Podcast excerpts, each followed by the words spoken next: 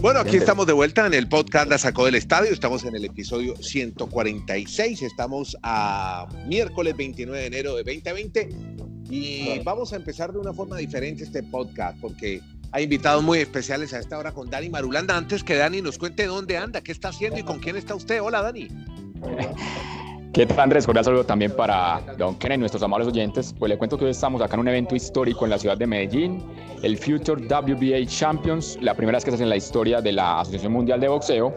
Nos va a acompañar acá muy amablemente el presidente, el señor Gilberto Jesús Mendoza. Bueno, don Gilberto, bienvenido acá al podcast La Sacó del Estadio. ¿Qué significa para Colombia y Medellín tener un evento histórico de un campamento previo a un preolímpico de boxeo? Bienvenido. ¿Qué significa para Medellín? Vamos a tener esa respuesta, por lo menos a través de los medios de comunicación, eh, la vi positiva. O sea, vi que, que hay mucho interés en, en, en, lo que es este formato, esta oferta que está haciendo la Asociación Mundial de Boxeo. Es un evento histórico, un evento donde se rompe el hermetismo aquel de, de aquellos años que el profesional de la materna no debería inmiscuirse y yo soy partidario que tiene que ser totalmente lo contrario. Eh, bueno, para Medellín lo tiene que responder los paisas. para, para, en particular, el, el, poder hacerme, o sea, poder no solamente vivir aquí, el poder ser parte de la comunidad de Antioquia, de Medellín, eh, es algo que yo puedo brindar una oportunidad al público, ver que este deporte es totalmente diferente, de que hay atletas que, que hablan con los puños y desconocemos mucho todas las penas y todas las tristezas y todo lo que ellos sufren para poder llegar a donde, a donde están es algo como que a mí me, me, me satisface mucho. El pueblo de Medellín va a tener interesantísimo, no solamente va a ser la parte deportiva, sino que va a haber un espectáculo el día 8, o sea, con una apertura bien bonita, donde, donde vamos a presentar, y les adelanto, a, a, a Nacho, Nacho La Criatura, que es el, perfil internacional. Eh, o sea, vamos a romper un poquito modelos, eh, vamos a encender un pebetero, que, que, es lo que es la luz de, de nosotros, pero más allá de eso, ahí la, que tú que participaste de una manera activa en lo, en lo, que fue la convención, es como que todas esas palabras están, no están solamente siendo dichas y expresadas, sino que también se están materializando. Y creo que, que pues para uno como dirigente, que, que las cosas alineen de esa manera, de que tú traigas del papel a, a, a la parte física y material, que se puedan ocurrir las cosas muy interesantes, y fíjate que lo hemos hecho al margen de de la política, al margen de, de apoyo, sino a puro pulmón. Gilberto, un abrazo, qué bueno que está con nosotros en la Sacó del Estadio. Háblenos del evento como tal eh, y, y, de, y de la ruta olímpica que se está dando ya. O sea, háblenos de, de cuándo a cuándo va a transcurrir. Contémosle a la gente en el mundo lo que va a pasar en Medellín en torno al boxeo y el evento que ustedes ya presentaron oficialmente. Bueno, Primero que nada, pues el, calendario de lo que llama la comisión esa de trabajo que está trabajando en, la parte olímpica, los que trabajan en, los que van a organizar este, esta disciplina en Tokio, eh, pues es en marzo. Coincidió que este campamento, que es una oferta que nosotros damos, eh, se está haciendo en esta fecha de febrero, lo cual significa que van a venir las mejores selecciones porque ya van a empezar a buscar topes, van a poder tener contacto y roce con, con selecciones que se van a enfrentar, no, bueno, tanto como en el, en el preolímpico como, como después en los Juegos Olímpicos. Entonces esto le da un carácter de suma importancia a nivel deportivo. Entonces, ¿qué van, qué van a tener los fanáticos? Alto nivel, Tokio, en Medellín, si es lo que, si es lo que vamos a buscar. Y, y, más allá de eso, pues eh, el mensaje y todo lo que nosotros queremos, queremos enviar es, es, distinto, pues es que los organismos profesionales estamos para apoyar al, al, campo aficionado y estamos para apoyar sobre todo a los atletas que cumplen con sus sueños. Eh, yo creo que va a ser combate interesantísimo. En la parte femenina es donde más entusiasmo tengo, porque es que es donde vas, vas, a ver combates que no... Por ejemplo, Jessica Bob fue a dos mundiales, la Pantera Farías también fue a dos mundiales, eh, y ella no no tuve una oportunidad de ir al Juego Olímpico, entonces ahora la tienen, pero entonces ¿con quién tienen que enfrentarse? Con Ingrid, que es medallista de, de, de, Río, y entonces es, es digamos la, la, favorita a la hora de una pelea entre la Tuti Bob y ella, y, y, lo digo pues porque, porque en el papel los que bajan de profesionales es lo que en teoría deberían tener ciertas ventajas, yo considero que sí es el mismo deporte, entonces vas a tener cosas así como esa. Eh, el, el hecho de tener un equipo uzbeco, tiene la selección B, la selección B no tiene que enviar la A, incluye como tres campeones asiáticos y hay un campeón mundial de la juventud, que creo que es Mosca, pues y entonces vas a tener que Juvergen va a tener el tipo de frente. Entonces, en el caso de que habla ahorita con, que parece que Dayana, pues parece que viene, no viene la pelea, pues entonces Dayana va a poder enfrentarse con, con, con Alfaría, ese es profesional con profesional, pero Ingrid va a poder, porque este es el ejemplo que me tengo en la cabeza ahorita, Ingrid va a tener la oportunidad de pelear con una profesional y ver cómo es el campo y de repente como en la MB no tenemos ninguna sanción ni ningún problema, yo puedo ver perfectamente a Ingrid, peleando profesional y después bajar a representar a Colombia sin ningún problema. Gilberto, quisiera saber sobre el tema, más en el tema del boxeo olímpico, eh, antes de que se vuelvan profesionales, ¿en qué trabaja la asociación con el tema? De los fallos de los jueces en las peleas, porque siempre eh, a veces eh, tenemos un concepto diferente en América como es en Europa Oriental o en el mismo Cuba sobre los fallos de algunos jueces. No sé si hay una manera de unificar un poco el criterio con el que los jueces ven las peleas de boxeo, porque a veces pensamos que ganan nuestros peleadores, pero los jueces ven otro tipo de peleas. No sé si ustedes han, han visto esto en alguna de las reuniones de la asociación. Eh, en lo que respecta a los oficiales, sí unificamos criterios. Eh, Dani te puede ser testigo, él estuvo en una convención, fue, vio cómo son los seminarios y buscamos que se haga. Ahora, eh, el hermetismo que hay con el Comité Olímpico, que acepte jueces profesionales a que vuelvan otra vez al amateur, es una cosa que está ahí que está en el tapete, que, que, estamos trabajando, que va a ocurrir.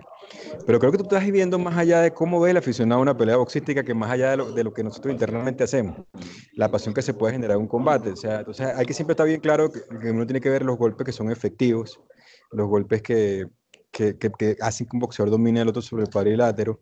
En el amateur, pues, eh, en el profesional ocurre con un golpe fuerte, en el amateur ocurre con, con, con mayor cantidad de golpes o, o digamos, de de certeza, de, sí, de golpes certeros que, que, puedan ocurrir sobre esto. Este, ahí siempre vamos a tener la parte técnica que lo haga. Yo sí tengo un reto, es, es tratar de explicarle al, boxeo, al, al, aficionado que entiende un poquito más allá, más allá de enardecerse con la pasión, de decir que, por ejemplo, hay, hay combates hay un combate clásico que fue Mayweather contra Pacquiao, que creo que un combate que lo vio todo el mundo, sí. que todo el mundo decía que había ganado Pacquiao porque fue más activo, pero resulta que el más efectivo siempre fue Mayweather y es una cosa que tiene que ocurrir y es una cosa que tenemos que enseñar al público y por eso hay iniciativas, ahí por ahí yo tengo una app de puntuaciones que va a llevar videos, que va a llevar cositas y eso es lo que llaman los norteamericanos el fans engagement y es una de las cosas que estoy buscando a través de la carta olímpica que hizo la asociación. No, simplemente aquí para agradecerle al presidente de la WBA, tener nuevamente a Medellín como sede de un gran evento y esperamos disfrutar acá con muchos de nuestros colegas y obviamente ustedes también van a estar invitados algún día, Kennedy Andrés, acá en la ciudad de la Eterna Primavera y disfrutar de todo este mundo del boxeo. Muchas gracias, don Gilberto. Ya Dani, bueno, yo le, digo a usted, los colegas de Dani, pues para él es, local, él es AMB, él nos abrió las puertas y siempre ha sido un gran colaborador de nosotros aquí dentro de Medellín, en particular desde, los primeros comienzos que, que, tuvimos acá, de llegarnos, de hacer convención y ahora con este evento. A ti más bien gracias Dani por todo el apoyo. Bueno, muy bien, era ni más ni menos que don Gilberto Jesús Mendoza, el presidente de la Asociación Mundial de Boxeo, y qué bonito este evento, qué ni hombre que se hace en Medellín, el Future WBA Champions donde está buscando que muchos boxeadores logren ese sueño de ir a unos Juegos Olímpicos, a clasificarse para unos Juegos Olímpicos y, hombre, tener eh, representaciones de Argentina, de Puerto Rico, de Ecuador, de Uruguay, de Italia, de Venezuela. Y de esta manera, pues, nos parece fabuloso comenzar este podcast sí. hablando de boxeo. Vamos a hablar acá, si es tan amable, con Ingrid Valencia. Ingrid, que está acá un poco ocupada, pero vamos a tener esta nota entonces en el podcast, la sacó del estadio. ¿Qué significa tener este evento previo a un proceso de preolímpico y, la meta de llegar a Tokio 2020 estando acá en Medellín? Bueno, es algo muy importante para nosotros. Significa mucho el que hagan un evento como este en Colombia de tan, tan grande magnitud de que vengan países de Europa y de América a prepararse con nosotros y pues que también haya eh, boxeo a nivel de amateur y profesional, es algo histórico y pues debemos de aprovecharlo al máximo. Andrés, que bueno. recordando a nuestros oyentes que estamos con la medallista olímpica de Río 2016, una gran medalla de bronce y ahora sí ustedes es, con sus interrogantes. Eso es, eso es, muy pues bien. Sí. Ponerle Ingrid. en contexto, hombre, Kenny, ponerla, además en la categoría Mosca, año claro. 2016, bronce olímpico, Ingrid Valencia, tremenda invitada en el podcast. Ingrid Valencia, medallista olímpica, entonces medalla de bronce, Ingrid, dama de bronce de Colombia para el mundo.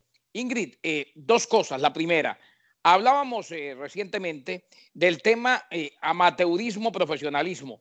¿Qué tan difícil es el paso y, qué tanto apoyo ha encontrado usted para saltar al otro nivel? O sea, ¿se, puede llegar a vivir del boxeo de manera holgada? ¿Es difícil pasar de ser amateur, de ser medallista, a ser profesional? ¿Es un, es un camino muy rocoso?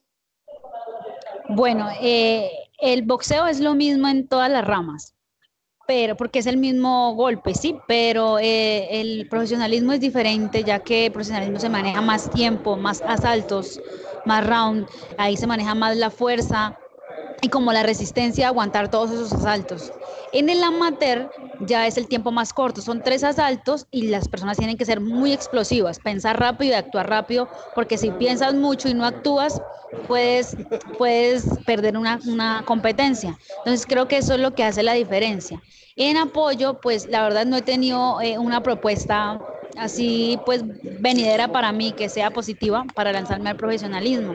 Por eso sigo en el amateur, aparte pues que es un sueño llegar a, a, otros Juegos Olímpicos, obviamente ser medallista no es fácil, creo que en el, en el amateur se hacen más combates para llegar a, a hacer una medalla en ese certamen, y en el profesionalismo se prepara uno para una sola persona, es más, es más como del tema de, de, dinero, más el tema de, de, vender el evento y de que quede buena bolsa para el deportista y para su manager. Ingrid, yo quisiera saber si usted se ha convertido en esa inspiración para otras chicas que están detrás de ustedes, que van al mismo gimnasio y dicen, oiga, yo quiero llegar a unos olímpicos y ganarme una medalla. ¿Ha inspirado usted a más mujeres para que practiquen el boxeo?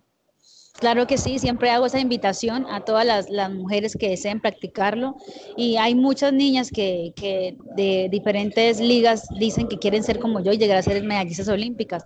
Es un sueño muy bonito, es, es un mensaje que yo siempre les doy a las mamás para que ayuden a sus, a sus hijas, a todas las adolescentes que quieren practicarlo porque ven el boxeo como un deporte rudo, de que la mujer se va a volver ruda y como un hombre y eso no es cierto, eso depende de cada persona, ¿no?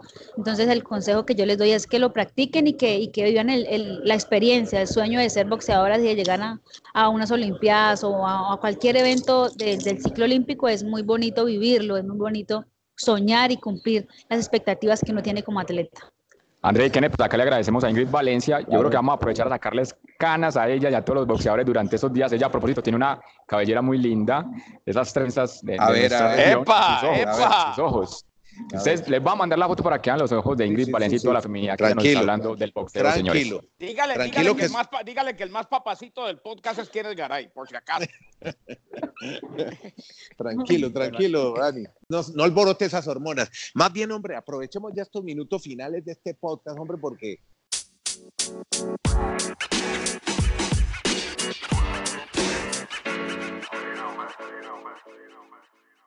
eh, hay muchas cosas que contar, historias que contar. Y seguimos hablando, hombre, del Super Bowl, Kennedy, Dani. ¿Qué, qué hay para contarnos hoy? Porque Bueno. ya se van aproximando los días, se empiezan a contar los minutos y tendremos la gran final del fútbol americano este domingo. ¿Qué, qué hay para hoy? Pues Andrés, es el último día en el cual habrá disponibilidad en cuanto a los jugadores se refiere, Dani, porque desde mañana ya tendremos única y exclusivamente a los entrenadores. O sea, esto ya se pone serio desde mañana. De mañana en adelante, eh, los equipos empiezan a guardarse, se viene el partido como tal, que es el gran protagonista entre los Chiefs de Kansas City y los 49ers de San Francisco. O sea, ya es el momento en el que la parte espectáculo empieza a cesar un poco, ¿no? Así es, Kennedy. Incluso algunos entrenadores optan por sacar hasta los jugadores de, de, su hotel para no tener contacto, sobre todo el día viernes, con aficionados que tratan de acercarse. Algunos se van de manera clandestina a una parte donde no, no los vea nadie, pero eso obviamente depende de cada entrenador. Yo creo que Andy Reid ya estuvo en un Super Bowl, sabe manejar más ese tema. Shanahan apenas tiene 40 años y vamos a ver ese tema de la experiencia si juega en factor Pero el papá favor estuvo en dos. ¿no? Pero el papá estuvo en dos. Exacto, exacto. Y yo hoy quería mencionar el tema de Patrick Mahomes, porque puede ser el segundo quarterback más joven en la historia de ganar un Super Bowl. A los 23 años lo, lo hizo Ben Roethlisberger y recordemos que hoy tiene 24 años apenas Patrick Mahomes, en la temporada pasada el MVP y ahora en su tercer año en la NFL ya en un Super Bowl. Yo creo que eso es simplemente la, la hoja de vida que en tan poco tiempo está mostrando el gran Patrick Mahomes. Una noticia hoy en un diario americano, el Washington Post, que dice que los equipos de la NFL desembolsaron casi 500 millones de dólares en jugadores que eran titulares en la primera semana y que se ausentaron de partidos por lesiones a lo largo de la campaña. Es mucho dinero, Kenneth. 500 millones de dólares en jugadores por lesiones. Eso perdieron los equipos.